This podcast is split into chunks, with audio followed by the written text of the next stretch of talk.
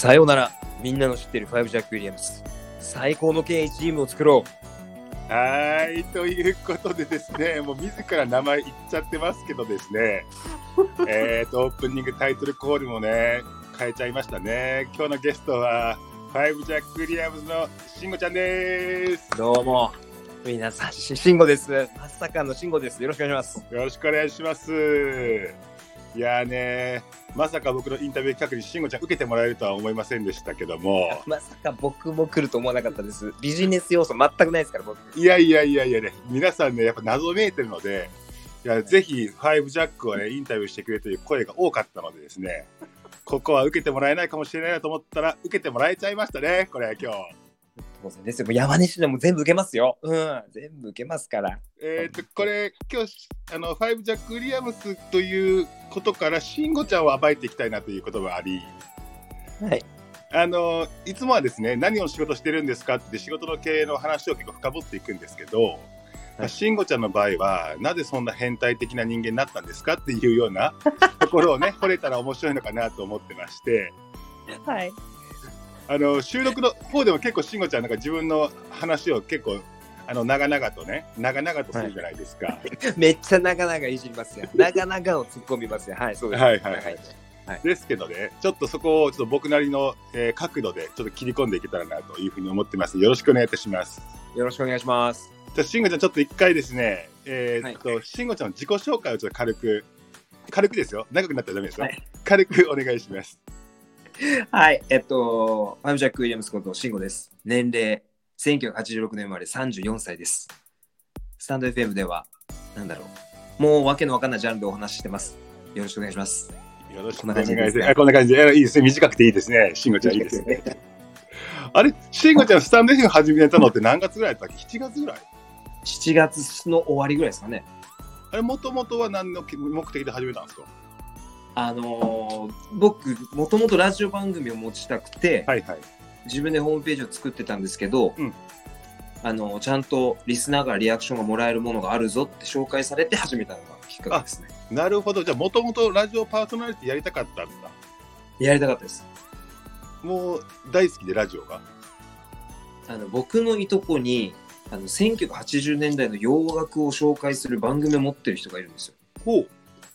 その人の後継者にどうしてもなりたくて、僕も音楽の番組をどうしても持ちたいっていうのがあったんで、あの僕もやりたいですでは絶対に使ってもらえないんで、こういうふうにやってますっていう実績を残したくてやったっていう。なるほど。え、それ名古屋でやってるんです名古屋の FM かなんかでやってるんですか沖縄の FM ですね。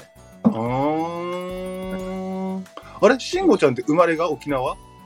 生まれ東京です、僕。板橋です。ほう。え？で、育ちが沖縄です。いつまで沖縄だったんですか？えっと、22ぐらいまでいました。え、何歳から何歳？何歳から22まで？えっと、5歳ぐらいですかね。うーん。はいじゃあ普通に5歳、から20どちらかというと沖縄が長いんだね。長いです、長いです。沖縄長いですね。で、10もう11年ぐらい沖縄から出ましたけど、え、それでいどのタイミングで名古屋なんですか？えっと、名古屋来たのは3年前ぐらい。え、それそれまでな、それまでは？僕は富山にいたり、インドネシアに住んでたり、インドネシア、バリ島にいたりしましたね。はいはいはいはいはい。はい、わけが分かんないことになってきましたね。ちょっと整理しましょうか、整理しましょうか。了解です。了解です。あれ、慎吾ちゃん、今ね、スタンド F の5ジャックで、まあまあまあ、各週の金曜日ですか？はいはい。あのーライブやったりとか、いろんな企画やってますけれども、はいはい、本業は何にななるんですか？今今現在ですか？今現在。今現在生きるために、その、普通にサラリーマンをやって、はい。で、自分の服を作ったりとか、なんかいろいろやってます。自分も最近なんかよくわかんなくなってきましたけど、サラリーマンは何やってんの？あの、自動車の会社にいます。え、整備か何か？あ、そんな感じですね。ただ、副業禁止なんで、別にそれは言ってもいいんですけど、そこうまくやってます。すいません、マジで。会社の名前出せないんですけど、はい、そうちょっとやそうあそういうことか、そういうことか。はいえじゃあ普通に真面目に5ジャック・ウィリアムスということは全然知らないの？社員の人たちは、会社の人たちは？あ知らないですね。え、知らないんだ？知らないと思いますね。そうなんです。じゃあそこは結構普通に真面目な会社なの？真面目ですよ。真面目です。あの、皆さん思ってる、なわかイメージどんなんかわかんないですけど、ちゃんと真面目にしし生きてます。はい。あじゃあちゃんとじゃあ普通にえーっとあれ？正社員として働いてるの？あ契約です、僕。うーんあじゃあじゃいろいろストーリーがあって契約にしてもらいましあじゃあ副業は全然 OK じゃないんだた。ね、でもそれでそれでえその自分のブランドっていうのはブランド名何何っていうブランドやってるんでしたっけ？あと、55っていうものと、クラシカルボーイズクラブっていうものをやってます。あそれで服作ったり？そうです。服作って、イベントに出店したりとか。あれ自分でそのなんか名古屋の方でこうクラブイベントみたいなやつをやってるんですかね？いや、あの、イベントはどっちかというと、なんかこう、乱入スタイルというか、もう呼ばれて行って、ちょっとマイク使うぐらいですね。ほ本当の MC とかじゃないですよ、僕。たまに言われますけど。あれ？じゃああれかそのじゃあ本業は、ふえー、とファッションブランドっていうのが正しいの？うんまあそうですね、メインでい、はい。メインとしてはじゃあそれを広める活動として、そのクラブとかに呼ばれて乱入スタイルでやったりってこあそうですね。コンセプトが自分のブランドに沿ったものであればっていう感じですね。なので、そんみんなが思うクラブっていう感じのところではちょっとできないんですよ。とほうほうほう。どういうこと？どういうこと？どういうこと？あのー結構昔からあるこのジャズとかのライブハウスとか、とほ結構渋いところにしか出没しないですね。う、えー。それこそホームページも全く、あの、宣伝とかしないようなライブハウスでやるライブに呼ばれるっていう、結構クラシックなところが多いですね。でその55っていうブランドとクラシカル、うんボーイズクラブ。ボーイズクラブこれは2つはまた,、また全然違うブランドってこと？あ別ですね。全然コンセプトも違う。はい。じゃあまずそのクラシカルボーイズクラブの方が聞きましょうかあ クラシカルボーイズクラブっていうのは、その、クラシカルっていう言葉が、クラシックっていうのと、クラッシュっていう言葉と、サプライズっていう言葉をミックスした、ちょっと造語なんですよ。僕が作った言葉、実際には存在しないんですけど。なので、すごい古くから伝統的なものとか、その、ずっと残ってきてクラシックなものをクラッシュして、うんうんうんうんクラッシュっていうのも3つスペルで違うんですよ。うん意味があって。うんクラッシュって衝突って意味もあるし、粉砕して粉々にしたものをまた一つにするって意味とかもいろいろあって。うんうんうんうんなので、古くからあるものをクラッシュして、また新しいものを作ってサプライズ、驚かせるっていうものが、まあ、クラシカルボーイズクラブ。なるほど。かっこいいですね。えそいじってるな。ねいじってない。いじってないじゃん。えそれで服作ってどこで売ってるんですか、今は本当にイベントのみです。イベントのみ。で僕らはホームページを今あえて出してないっていうところが。ですよね。なんか僕欲しいなと思ってこの前なんか全の力にプレゼントしてたじゃないですか、はい全の力が1億円の借金を負った時にお前はい買えねえからこれやるっつって、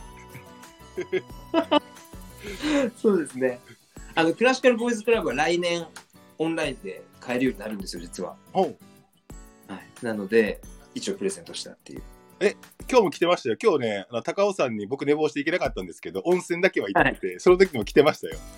あ、本当ですか？最近全の力歌うと毎回毎回来ているっていう本当ですか？はい全力ありがとうございます。本当にね。ありがとう。えそれ結構アイテム数は結構あるんですか？いや、えっと、T シャツとパーカーのみですね。なんか、僕が性格的にすごい凝っちゃうタイプなんで、うんあんまり、その、多く広げたアイテムが多いってわけではないですね。でもなんか一個一個なんか糸からどうのこうのでっていうのを全の利休が俺にプレゼンしてきたのは覚えているはい。そうですね。コットンも、布というよりかも、コットンという綿の畑から見に行っちゃいますね、僕は。性格的に。じゃあそのその面使いたいって言ってじゃあ今度そそっから工場とかでまた見つけて？そうです。縫製工場ってどういう作業？僕別になんかこう、それこそデザイン学校とか行ったわけでもないんで、うん服飾系行ったわけじゃないんで、まあ何も知らないんで、こう、どうやって服ができていってるのかっていうところから一回もう独学で工場乗り込んでいってこう見せてもらえませんかみたいので、何もわからないんで、畑まで行かなきゃっていうので行ってるっていう。ほー。でも小ロットで作っててそこまでこだわったら、結構その原価が上がって大変じゃない？って普通には思うんだけど、その辺の、そのビジネス的な感じはどうなんですか？大変です。なので、その辺はなんかこう、僕一人ではできないんで、いろんな人にアドバイスもらって調整していってるっていう感じですね。うーん。え、じゃあそのもう一個の55ってやつはのコンセプトは？55っていうのは、クラシカルボーイズクラブっていうのはどっちかっていうと、あの、物事に対して、こう、今も新しいことがいっぱいあるじゃないですか。情報も多いんで、うん。なので、その、なんだろう、自分がその着てもらうとか、買ってくれる人が自分がやろうとしている物事っていうのは、もう壊して何をやっても大丈夫だよっていう感じ、物事に対してのこうコンセプトなんですけど、うん。55っていうのはどっちかというと人に対してっていうかほう、のコンセプトがあって、えっと、ブランドコンセプトが見えない力をあなたにっていうのがあるんですよ。かっこいい。ほうほうほうほう恥ずかしいな。おう見えない力をあなたにいいじゃないですか？なんですけど、なんか数字の5っていうものにちょっと意味があって、うんうん冒険、自由、そして型にはまらないうんっていう意味があって、なので、こう、人によってはこう、あの人、こうこういうことして大丈夫かな、こういうふうに思われないかなとか思うことがやっぱ多いじゃないですか、人って特に。なんですけど、そんなことはないよって、その、55って実は 5×5 って25になるんですけど、うん25っていうものにも実は意味があって、数字の意味が。うんうん。で25は必ずどんなことが今起きていても最善の道に進むから大丈夫だっていう意味があるんですよ。ほなので、あの、ロゴはちょっと音声なんであれですけど、5と5っていうのは実は反転のロゴなんですよ。ー。うんうんうん。相反していて。なので、周りの人にそれは違うよって、それは逆だよとか、うんそれは白黒白じゃないよ、黒ではあなたがやってる言葉とかいろいろ言われたとしても、うん自分の思うように物事をやってくださいって大丈夫、あなたは必ず最善の道に進みますからっていう意味が実はあって、へえ、すごい、素晴らしい。へえ。まあ人、白と黒でやってるんですけど、白と黒の間の見えない部分にはグレーっていうカラーが存在していて、うんうんうんうん。で人間必ず真っ白な人って僕の感覚ではいないんうですよ。んうんうんうん。で黒真っ黒な変な話ですけど、まあ、犯罪とかちょっと過ちを犯してしまった人でも白い部分って絶対あると思う、うんうんうんうん。グレーの中を生きてるのが人間だと俺の中で思ってるので、うんうんうんうん。うんグレーな部分は必ずあるんだから見えないところに。だから自信を持って自分のやりたいことをやりなさいなるほど。必ず最後の道に進むからそれを必ず55が背中を押してやるからっていうのが僕のその55というブランドのコンセプト。なんかい。やいや、あれあれだよね、その、あの、引用のマークってあるじゃん。対極の、はいはいはいはい。白と黒で、はい陰極まって陽に陽となり、陽極まって陰となるの、陰陰にも陽にも白いところには黒い丸があり、黒いところに白い丸があるっていう、あれを、多分5っていうのにこうやったときにあ数字のまた意味も足したら多分そのロロゴになったんだろうなっていう今ちょっと聞いてて思った。ね。あーさすがですね。本当そうですね。うーんはい。なるほど。そっちははい。どういうアイテムなの、もう一応えっとまあ一応服ですね T シャツとか、まあ、パーカーのみなんですけどアイテム自体はまあ一応一緒なんですけどクラシカルボーイスクラブと、うん。ただ、まあ、ブランドコンセプトが全く違うしなるほど。後々やっていきたい方向性もちょっと別なんで最終的な場所が。うんなので、まあ、分けたっていう。じゃあそれ慎吾ちゃんが代代表でやってるんだ？代 そんなに代表っていうわけでもないんですけどまあ、うん。俺僕がやりたい感じなんで一応僕がでなんか仲間たちが手伝ってくれててとかいう感じ。あそうですね、本当そんな感じですね。もうビジネスバリバリですっていう感じではないんですよ。ちょっと情けない話なんですけど。はい、あれ、慎吾ちゃんがさ、よく言うさ、仲間仲間っていう言うじゃない？はい。あの人たちとはどういったつながりで知り合って、どういった今、こう、なんかこう、コミュニティになってるあのーまあ、それこそ自動車のその会社の中で出会った人とか、うんもともとずっと仲良くしてた仲間。が、その、まあ、服とか、こそれこそスタンド FM やるって時に、うん僕が全然詳しくないんですよ。音響とかもそうだし、服のこともこうきなことはこうだけど、それこそビジネスの原価だったりとか、うんうんうんうん。そういうことに詳しくないんで、声をかけて、ちょっとこういうことやろうと思ってない手伝ってくれないかなっていうので、仲間で腹割って話せる仲間を固めたっていうなるほど。感じですね。でもなんかあれだよね、本当に極端なぐらい極める人だよねっていう印象がすごくあって、はいその一つのロゴにしても、コンセプトにしても、まあ、スタンド FM の企画にしても、えーっと、あと体の絞り方にしても、まあ、極端だなっていうぐらい、このなんだろうな、ちょっと脅威を逸してる感じのこだわりと、そのなんかエネルギーと実行力を見せるじゃない。まあ、まあ、うんまあ、わかる。上には上がいるんであれですけど、一応頑張ってます、一応。はいい。やだからその辺のなんかあの慎吾ちゃんはどうやって形成されたのかなっていう話になると、じゃあ今のそのその今今働きながらこういったブランド活動をしようっていう前は何をやってたんですか？ブランド前は、それこそ、バリ、いサーフィンがすごい好きで、うんもうとにかくサーフィンして生活したいな何も考えてなかったんで、うんうんうんうんうんサーフショップで働いたり、それこそちょっと、まあ、20代前半は先生やってたんで、うんうんうんうんうん。先生やって、教員の世界から、こう、足を洗って、サーフショップで働いて、もう本当サーフィン中心の生活で生きてましたね。これはちょっとね今簡単に言って知ってる人は知ってるんですけど知らない人は知らない。慎吾ちゃんも元学校の先生やってたって話がありますありますやはい。ちょっとそそっからサーフィンだから多分ね、あ、わかった。幼少期の方から掘った方が面白そうだけど、はい慎吾ちゃんの親は普通に、あ、そうだ、公務員一家だって言ってたっけ？公務員一家ではなくて、なんか硬いんですよ。医者とか銀行の人とかが多くて、うんで、僕が初めての公務員誕生だみたいだったんですよ。おー、なるほど親。族が。はい。なるほど。次に公務員が現れたぞみたいな感じだったんですけどね。いや、でもさ、普通にさ、あの、普通の中学生とか普通の高校生でやなんかやんちゃはして、絶対してたじゃんって思思ってて、はい。そっから公務員になったまでの、でってなると、小学校とか中学校とかどんな子供だったんですか？僕ね、小学校、中学校って体が本当にすごい大きくて、なもう、言い方、言葉ちょっと悪いかもしれないけど、ただのデブですよ。ただのデブ。本当に。えもう動けるデブって感じでしたね。はあ、動けるのは動けたんだよ。い、動けましたね、やったら。もうダンスとかすごい好きだったんで、なんですけど、ビジュアルがデブなんで、こう、みんなに感動を与えられないデブって感じでしたね。え、運動神経は良かったの？運動神経良かったっすね。ただ、めちゃくちゃご利用しますけど、ただのデブでしたね。べ勉強は勉強。できましたね。多分できる方だと思いますね。自分で言うとちょっとあれですけど。できたし、できたけどデブだったんですね。運動もできたけどデデブでしたねブだったんです。デブ、本当にデブ。はえい、女の子には？全くモテないですね。あなんで笑うんですか？違う違う。いや、でもモテ、モテたいなとは思ってたけど、その体型。体型によってモテなかったってこと？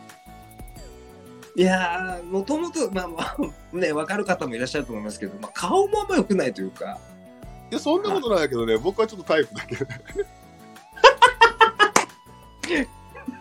まあでもそうですね、モテなかったです。デブだし、ちょっとこう、小学校、中学校、高校でスポーツできるとか、こう、それこそ一軍みたいな人間がモテるじゃないですか。うん、はいはいはいはい。うんなので僕は全然そういうタイプじゃないんで、え、でも面白おかしい慎吾ちゃんっていう今のそのポジションは当時はなかったの？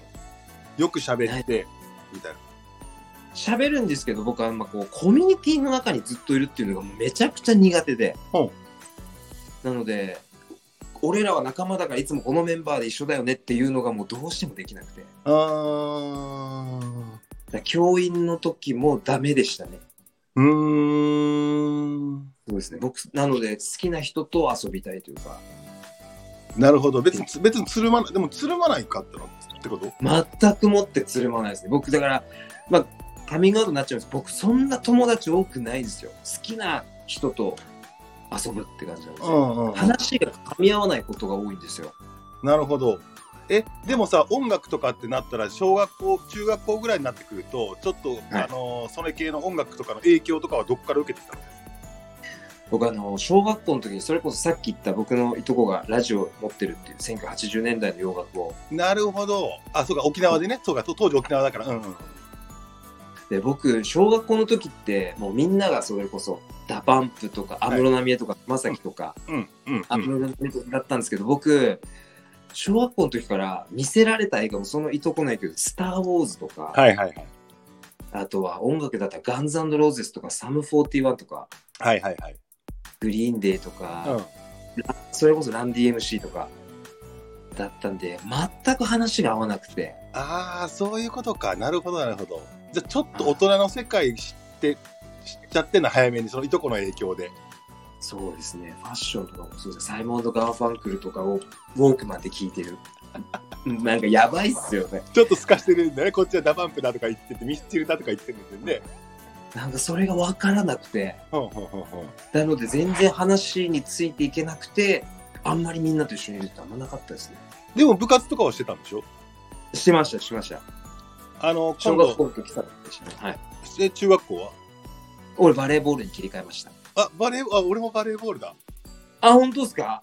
え、でもポジションどこやってたの？バレーボールは。僕リベロでした。ああ、そうか、ちっちゃいからね、身長がね。あ やめろ。リスナーやめて。ああ、でも、一応であ対戦相手でリベロでめっちゃ拾いそうなリベロだわ。そうですね。拾うボールも拾ったりとかして監督の失態とかも拾っちゃうんでミーティングめちゃくちゃ怒られてましたねああ、なるほどね。拾うのはあれだね、今コメント拾うのがうまいのはリベロのおかげなんだね、これね、多分。ありがとうございます。はい。そう言っていただけるとありがたいです。はい、あ、え、結構強かったんですか、じゃあ、バレーは。県内では強かったですね。あうん？のやっぱ上には上がいるんで、全然、県以上とかなると全然でしたけど、なるほど。え、じゃあ高校もバレーボールやって？高校もやりました。高校までやりましたね。へえ、あちょっと今度バ、財布バレーボール大会やりたいな。俺と慎吾ちゃん以外誰も知らないけど、バレーやってる人。あと、やろうと思ったら最低結構集めなきゃいけないけど。あ間違いない。あでも、高校は進学校に行ったんですそれで。普通科に行きましたね。うん、うん、うん、うん。あの、僕、誰もいないところとか、新しいところに行くのが好きだったんで、うん。誰も知り合いがいないところに行きました。うーん。で、普通の高校3年生。その時には体は？高校の時は、大きい体ですね。どういうこと？僕、きそのそれこそパワーみたいな。あもうゴリゴリでしたね。ベンチプレス100とかゴリゴリ上げるような感じでした。あ。え、じゃあもう、でっかい筋肉って感じ？大きかったですよ。もう今、そうですね、もう体重とかも80ぐらい。いやちょっとね、バレー部必要ないですからね、そんな筋肉。そうですよね。あの、しジャンプ力はもうスクワット死ぬほどやればいいと思ってるタイプですね。バカですから。しなはい重たくなって飛べないってやつですからね。まあ、リリベロ飛ばなくていいですけどね。ちなみに、山根さんポジションどこだったんですか？僕、セッターでした。あー、だからブロックしたりとか、時に、あの、アタック打ちますよね。アタックも打ちますし。し、僕、あの、一応、高校で国体選手でございましたね。セッターで。高校2年生の時から、あの鳥取県選抜のセッターしてましえー、すげえ。セッターって頭良くないと絶対できないですよね。そう、だからもう僕か、僕、監督が素人だったんで、高校の時の。僕が全部戦略考えて、練習メニュー考えて、県県3位ぐらいだったけどだったけど、新人戦はその戦略がバッチバチコンハマって優勝しましたね。ええリスナーこういうところから生まれてんだよ。この最高の K ブレインは。さすがだわ。すごい。そうそうそうそう。いや、ごめんごめん、脱線し、脱線しまあ、した。はい。え、それでじゃあ普通に進学校行ってから大学？大学行きました。はい。大学はど、で、沖縄出たってこと？そうです。沖縄、あの、教員になるための専門の学校が初めて沖縄でできたんですよ。ほうほうその時。うんで、その学校は、えっと、東京の明星大学っていうところと、こう、なんていうんですか、提携みたいな。それで、えっと沖縄で学習する時もあれば、東京に行かないといけないみたいな時もあって、ああ、そうなんだ。なるほどなんですか。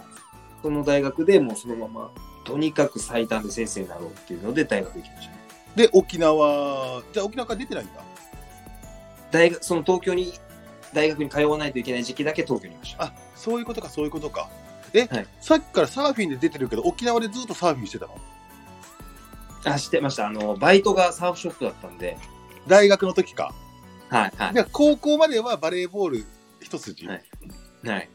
と音楽、音楽が大好きで。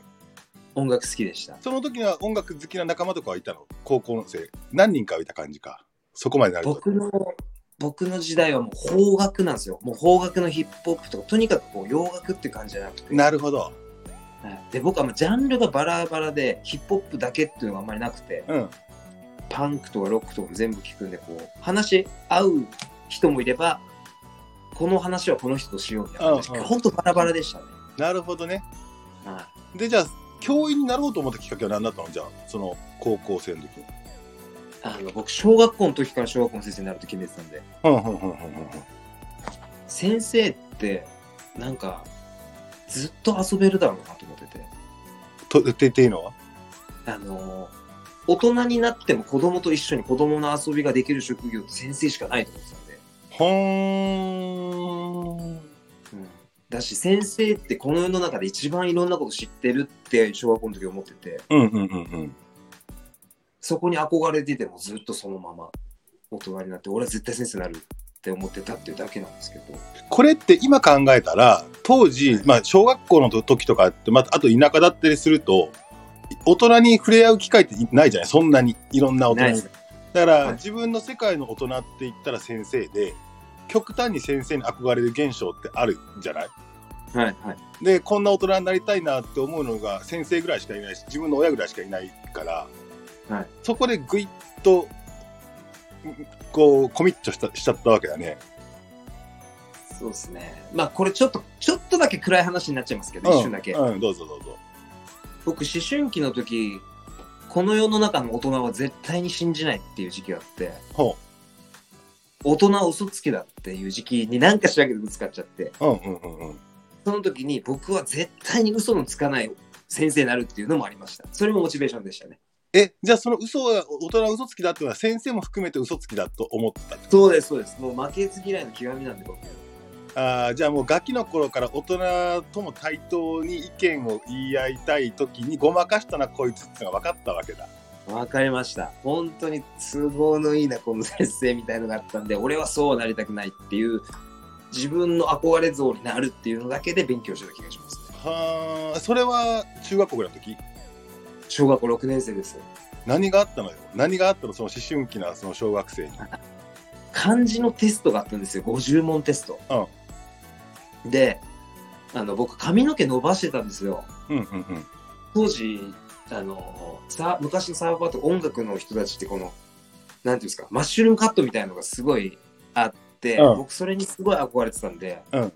それをやりたかったんだけど学校はもうそれを切らせたくていろんなこうされてたんですよ 僕は。なるほど。はいであの信号どうしてもあいつは高速破るから50問テストで、うんあの80点以下だったら坊主にするっていうのがなんかもう決まっちゃって。おお、大人が仕組んできたね。はい、でなんか子供の時っても先生が言われたことってこう考えないじゃないですかあんまり、うんうん。イエスって言うしかないって感じよね。でもなんか僕はその時にじゃあ分かったから僕それを受けるから僕100点取ったら先生丸坊主にしてくださいねっていう条件を投げたんですよ。おーっと、うん。面白い。うん。でそれだったらどうですかって。それだったら僕も全然丸ぼもう坊主にでも何でもしますと。で僕そのテスト100点だったんですよ。で俺は子供なりにシャーっていう感じだったうんんですよ、うんうんうん。でもう先生を丸坊主にできるんだっていう楽しみで。うん。だったんですけどしてもらえなかったんですよああ、なるほど。はいで、その時の理由とかがなんかもう難しい言葉が多すぎて分かんなくて。で、その時に、なんかおかしいなと思って、親に相談しに行っても、いや、こういうのいろいろあるのよ、みたいな大人はいろいろあるのみたいな感じだったんですよ。なんかこんな大人にだけはなりたくないと思っちゃって、うん。で、そこから先生の発言をすごい考えて聞くような子供になっちゃって、はいはいはいはいはいはい。そこから俺は絶対にそんな先生にはならないって決めてたっていうのがありますね。うーん、なるほど。え、でもその中でも、その先生の中でも、こいつは一目置くというか好きだな、こいつみたいになりたいなって先生はいたの？いました、いました、いました。いましたね。その先生はどんな先生だったの？あのーとにかくこう、先生に嫌われる先生でしたね。はいはいはいはいはいはい。あのー子供優先というか、今考えると。うんうんうんうんうんうん。だから、教育のマニュアルっていうのは一応あるけれども、そこも度外視、場合によっては度外視できる先生だったっていうイメージがありますね。なるほど。で、そんな強い思いがあり、絶対に嘘つかない、えー先生になるぞと。で、そこの時に子供たちと触れ合っていけば、常にピュアな感じで人生楽しめるぞと思った慎吾ちゃんは頑張って大学行って、教員免許取ったわけですよね。取りました。はい。まあ、サーフィンとかで遊びはししたけども。はい。で、取って、えーっと、見事、じゃあ教員にはなれたんですか？はい教育実習まで行きました。教育実習、初めて現場に行って、はいはいはい。教育実習をやって、教育実習の時に辞めました。あ、これ一回、なんかね、ライブで言った話だよね。俺、今で、今でも覚えてて、あのライブ聞いて俺若干泣いちゃったもんねっていう。これ本当なんですか？これほんとほんとほんとほんと。ちょあそのその話をちょちょっと短めにしてよ、短めに。うんうん。あの、教育実習に行った時に、僕、あの、普通だったら、慎吾先生とか呼ばせるんですよ。うんよろしくお願いしますなんですけど、僕がまず、えっと、一つ起こしてしまった問題が、うん先慎吾先生って呼ばれてたんですけど、うんその日の授業に絵を描くっていう授業があったんですね。うん、うん、うん。でその時に、キリンを描かないといけない授業だったんですけど、うん、うん、うん。キリンって4本足じゃないですか。うん、うん、うん、うん。だけど5本の足を描いてきた子供がいて、うん、うん、うん。その時に僕が、キリン、なんで、なんで5本描いた？お前はみたいなこと茶化しちゃったんですよ。うん、うん、うん、うん、うん。その時に子供が、いや、5本足で生まれてきてしまったと、突然変異というか、うん、うん、うん、うん。いろいろあって5本で生まれてきちゃったんだよって言われた時に、うん。俺先生やっちゃダメだなってなるほど思っち。ゃった。なるほど。うん、うん、うん、その時に、ああ、もうダメかもしれんなって思ってたら、うん。先生ってもう呼ばなくていいと。うんもう俺は先生なんていう人間じゃないって思ったから、慎吾と呼ばせてたんですよ、みんなで。うん、これがもう学校で大問題になっちゃって、うん、校長先生から呼び出しを食らい、うん。でそこの学校の先生たちみんなに怒られたんですけど、どうしても先生っていう人間ではないな、俺はと思って辞めました。なるほど。うん本来は、あれだね、さっきの話でいくと、5本足を書いてきた生徒に、お前すごい感性だね、だったりとか、え、これ5本足だけど、なんなんなんだって話聞いて、お前はすごい優しいやつだな、そういうことを言える先生を目指して勉強して頑張ってきたはずなのにってことなんだろうね、そうなるとね。嫌ですね。もう、自分がそんな大人ってこうだみたいになりたくない。押し付けてしまってた自分がまず嫌だった。うーんなるほど。で、そっからじゃあもう研修で行ったらすぐ辞めたの？じゃあ、辞めますっつって。もうやめましたね。最後、教育実習、一応形上ちゃんとやりましたけど、うんうんうんで、先生って、まあ、今ね、先生を頑張ってらっしゃる方にちょっとわかんないですけど、僕の当時はもう先生って先生と遊ぶんですよ、休日とかも。うん。なるほどなるほど。はいで、カフェに行ったりとか、こう、接待というか、あれだったらもうゴルフに行くみたいな。うんうんうんうんうんでも子供たちって何しとった日曜日っていうと、日曜日あんなことしてて、俺の知らないことしてたりとかするうんんですよ。うんうんうんそういうことが、なんか俺の頭の中で、俺よりもこいつらの方が人としては先生なんちゃうかなっていうのを思ってて、うんうんうんうんなんかこのまま生きていくのも違う気がするなと思って、うんうんうんうんもう教育実習が終わった時にもう先生自体を辞めますっていうので辞めました。でも生徒からは人気あったでしょ。慎吾慎吾っつって。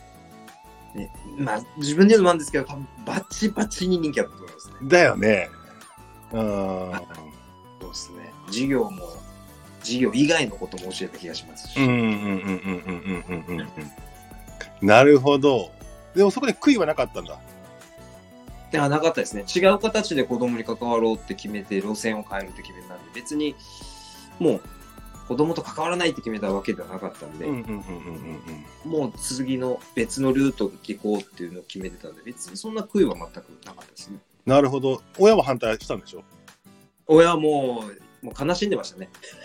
でもなんか、おじいちゃんだけはなんか、なんかいいそうです。名おじいちゃんだけは、あの、いいよって言ってくれてて、うんあの、人生っていうのは短いから、うんで、少ないことしか知らない人間になるなって言ってくれてたんで、うんうんうんうんうんお前はいろんなことをしろって言ってくれて、20代どんだけ遊んだかで決まるって言ってくれてたんで、なるほど。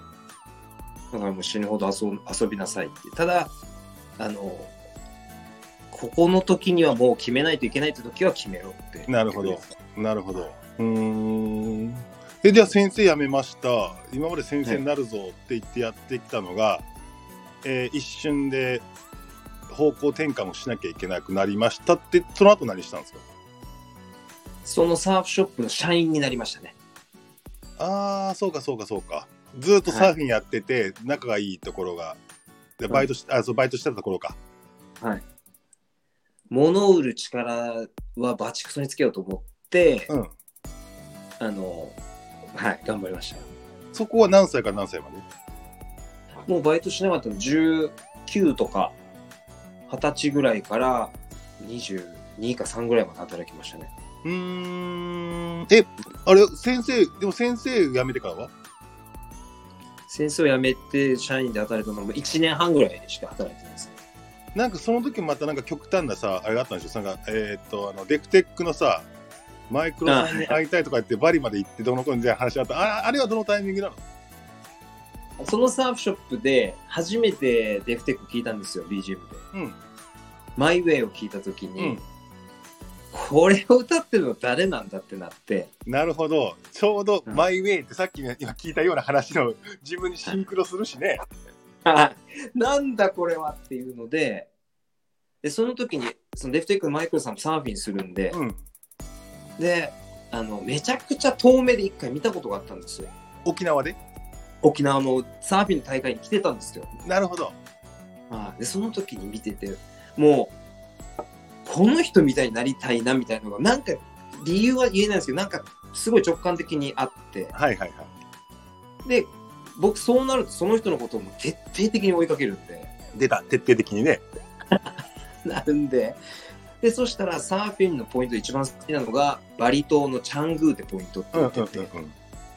で、あ、なるほどと、チャングー行こうってなって、単純だね。一回旅行で連れて行ってもらったんですよ。僕行ったことがなかったんで。うん。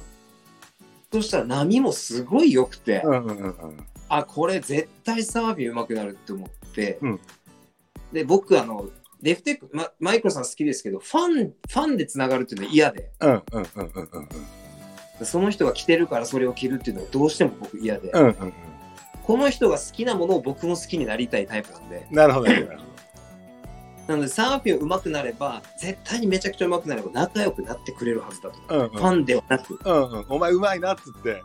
はい。うん。なので、あじゃあもう話仲良くなってくれた時に、あ、実は僕バリに住んでたんですよって話をできるように、あ、僕もバリに住もうと思って、ほう。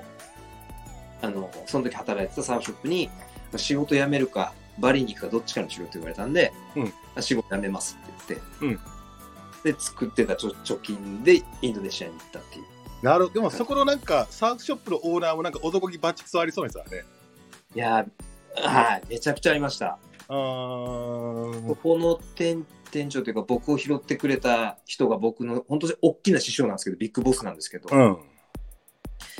お前その大学の学費ちょっと僕はきつかった時があって、うんあーこれ払えないかもしれんなっていう時期に本当に大きい額を渡してくれて、へえ。お前先生になるべきだって言われてこうお金を渡してくれるぐらいの人だったんですごい影響をもらってますね。うん、でもその人が悩む悩むぐらいだったら、どっちか決めろと言って、そうですやめてバリ行きますって言って、それ何歳の時行ったのバリ？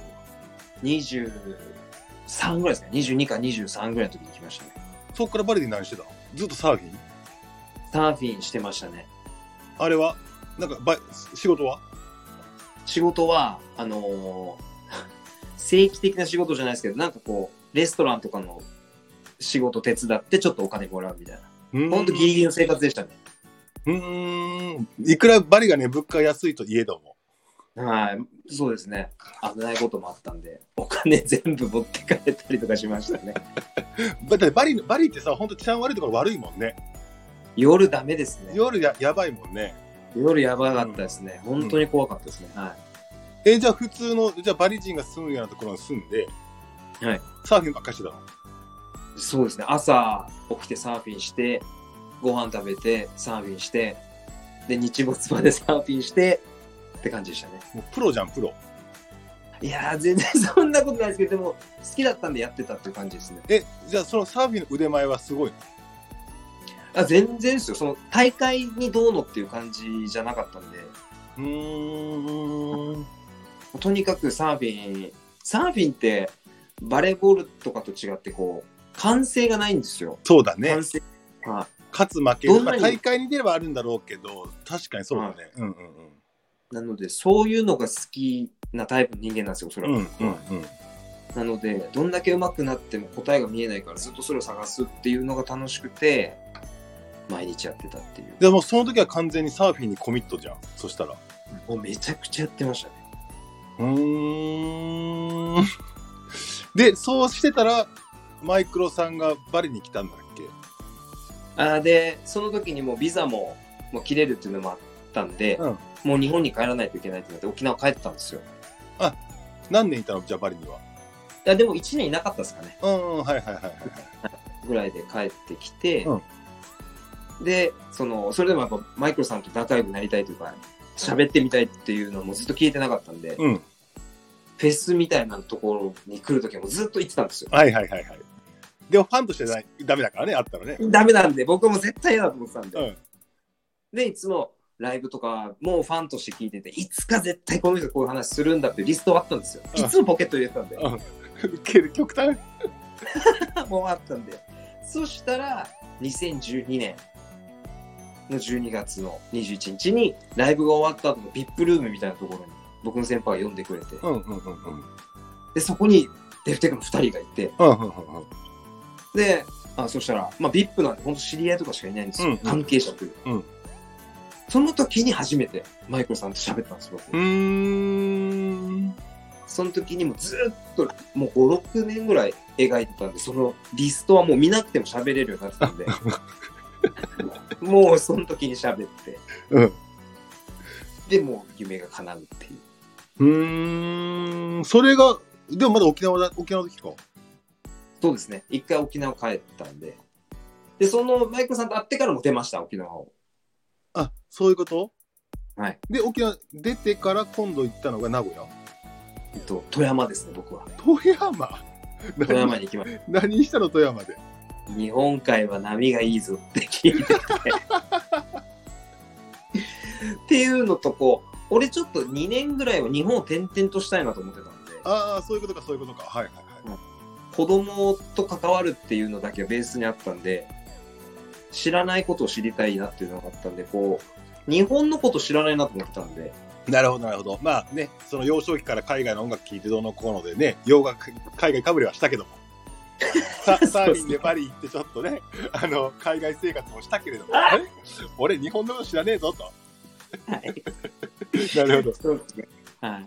まあ、あと沖縄にいたら、もうやっぱりちょっとこう、なあなあとかゆったりなんですよ。こんなこと言ったら、ちょっとリスナー沖縄と言ったらちょっとあれですけど、ちょっとこう、このままだとだらけちゃうなっていう感覚がか、まあ、個人的にあったんなで、なるほど。うんうん出なきゃいけないっていうのもありましたね。うん。うーん。30になった時に出ればよかったってなりそうだっていう感覚もあったんで、ね、じいちゃんが20代遊べよって言ってるからね。はい。うん出てたんで、出ましたね。で、富山でサーフィンしながら何やってたんですか？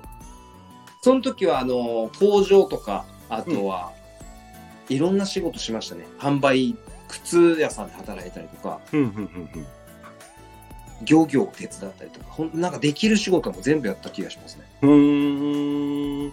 うーん。しんごちゃんってさ、タトゥー一番最初に入れたのって何歳えっと、教育所21とか。学先生辞めたあたり？そうですね。もう先生を辞めるって決めた時には、もうその日で行ったんで、もう教育実習の最後ら辺にはもう入れてましたね。もう水泳の授業には出れないようにしてました。今だから言えますけど、はい極端。で、一番最初に何って入れたの？先生辞めると時に。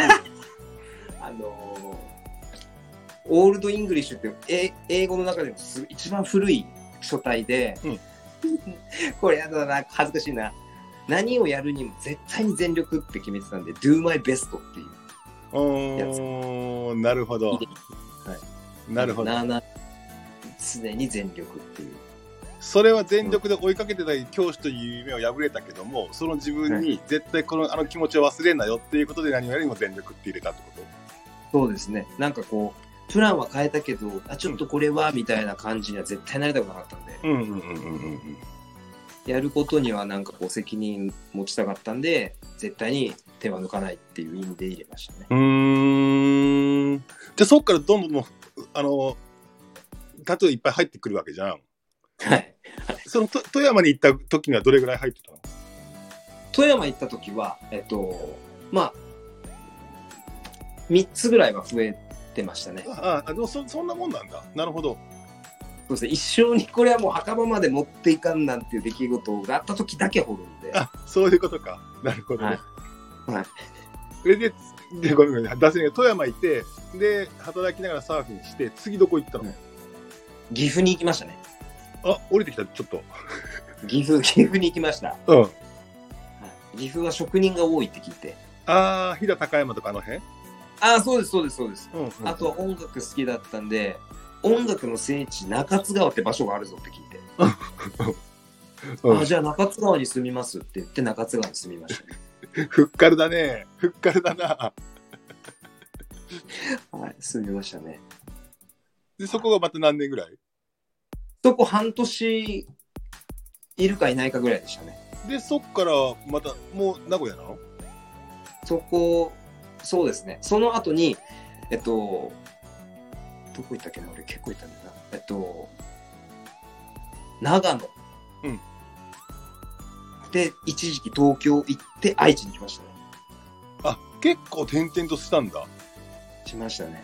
で、愛知はでも結構長いでしょ？だからさっき4年って言ったっけ？はい。愛知は、はい、長いです。あの、命を救ってもらったので、どういうことよ？あの、僕、その愛知に来る直前に、うん自分でブランド立ち上げるって言って、その服、うん服を作るスキルをつけるって言って、東京に行くってもうメンチ切っちゃったんですよ。はいはいはいはい。当時付き合ってた彼女の家に住んでたんですけど、うんうんうん僕東京に何月何日に来ますって宣言してたんですけど、うん。うん。全然仕事決まんなくて、その服飾関係の仕事が。なるほど。20社ぐらい受けたんですけど、全然ダメで。うんうんうんうん。で、3日前になって、これやばいかもってなった時に、うん。たまたま僕の後輩と会って、うんで、しもさん、愛知県に、まあ、こういうちょっと仕事があるんですけど、どうですか？今やばいんですよね。マジでやばいよって言って、うんで、多分そこならサーフィンもできるし、慎吾さんが本当に意志が強ければ独学でもやっていきますよと。うんうんうんうん。変な話ですけど、まあ、給料もいいですし、みたいな話になって、うんで、いや、俺ちょっとマジで金ないんだけど、今、もういろいろもう初期投資でみたいな状態で金なかったんですけど、なるほどなるほど。うんうんでも3日後にはもう家出ないといけないって言ってて、うん。うん。で、その愛知にじゃあ、あの、後輩の紹介で入った時に、うん。お願い事があるんですと。うんあの、僕の顔もあるんで、慎吾さん信用できるんですけど、長く働いてくださいって言われて、なるほど。あ、じゃあ分かりましたと。で、じゃあ、お前の言う長さの間は絶対に働くから、うんうんそこを約束、じゃあどんぐらい働けばいい？っていうので、あの、まあ、4年半かはいてくださいって言われて、うーん。はい、分かったと。それ終わったら俺は、あの、出るよっていうとって、その約束で、あの、愛知に行ったんで、なるほど。で、い今の会社はそこ？そうですね。ああ、そもう。う本当にもう貯金、本当に1万円しかなかったんで。マジでやばかったんですよね。はい。救ってもらったんで、それを約束は絶対守ろうと思って、今いますね。うーん。なるほど。はい。で、まあそこは、そこで働きながら、あのー自分でじゃあこうやってブランド立ち上げてっていうのはもう4年ぐらい前からやってるの？そしたら。ああ、もうやってます。うーん。命を救ってもらったからっていうのもあるんですけどそこがまさかの副業禁止なんでまああんまり公にしてないというか。なるほどなるほどなるほど。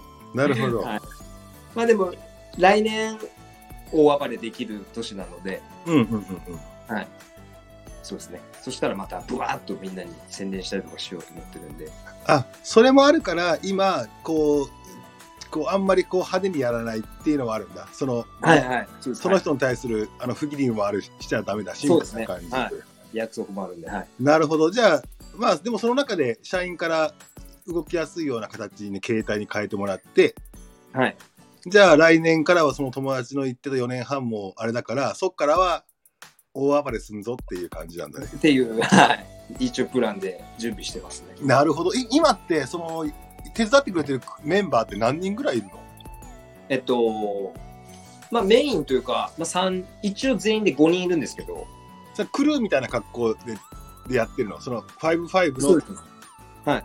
55のクルーなの？なな何が仕切りなの？クラえっシカと、があって、5は服に関してっていうよりかは、どっちかっていうと、こう、もう僕のやってること、全部手伝うぞメンバーみたいあーそうだねなんか慎吾ちゃんでワンピースのルフィみたいなんだよなな。そんなことないですけど。あの俺は俺は何もできねえからみんなよろしくなっつってでもこれがこれがやりたいあれがやりたいとかっていう風な話でそれがあまりにも純度が高くてピュアだからやっぱりなんかみんながそこを応援したくなるというかなんか自分にそのピュアさがちょっと失われていっちゃってる感覚を大人でなって感じてるからめっちゃピュアな大人を見るとその人を助けることによって自分もそのピュアを享受するみたいな感覚があるんだ。よなんかその競争っぽいというかまあルフィっぽいって言った方が正しいのかな。だか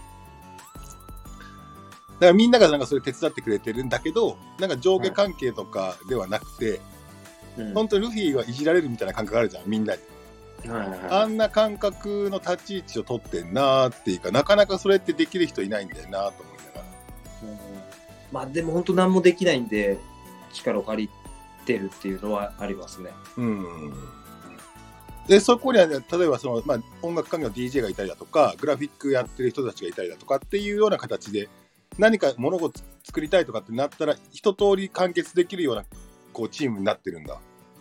今、最初は、これちょっとこう、種明かしみたいになっちゃうんですけど、本格的なメンバーは実はいなくて、例えば DJ をガチでイベントやってますみたいな人は実はいなくて、うんうんうんうん。その、ちょっとかじってるよぐらいの人たちが、手伝うから、俺も本気でやるから手伝うよっていう感じなんですよ。なるほど。